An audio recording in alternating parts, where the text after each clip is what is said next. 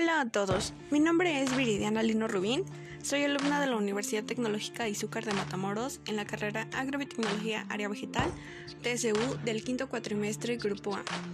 El día de hoy hablaré de un tema titulado La ejecución perfecta para hablar en público. Bueno, quiero compartir una información que puede ayudarnos a todos para comunicarnos correctamente. Como sabemos, una de las dificultades para nosotros como estudiantes universitarios es el hablar en público.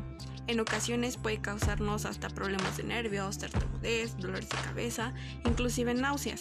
Por esta razón he decidido hacer una especie de manual en la cual podemos llevar a cabo en el proceso de comunicación.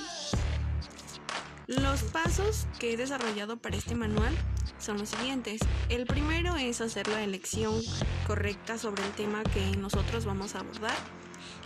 El segundo paso es, saber es realizar las investigaciones previas para que el tema sea comprendido y de esta forma podemos transmitirlo a nuestro público de una manera sencilla y eficaz.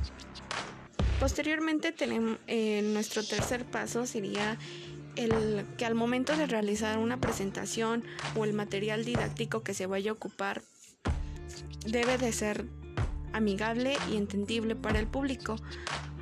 También de esta forma nosotros podemos atraer a nuestro público desde con el sentido de la vista. Pues lo que nosotros buscamos es que el público se sienta eh, atraído y obviamente que no tenga no se, no se pierda en el proceso de, la, de la explicación de nuestro tema. Por último, debemos procurar utilizar un vocabulario coloquial que sea accesible, sencillo y amigable. También debemos de utilizar un timbre correcto para, llevar para llegar a ser escuchados. El propósito de un trabajo de investigación es informar y comunicar, pero también es tratar de que el público no solo se informe, sino que se sienta atraído al tema.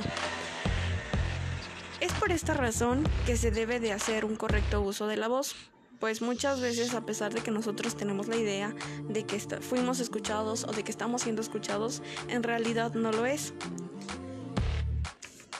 Nosotros, para dirigirnos a un público, debemos de evitar las excusas, las falacias, las mentiras, la negatividad y hablar con honestidad para ser escuchados y poder transportar a nuestro público a un mundo maravilloso y lleno, lleno de ideas y de creatividad.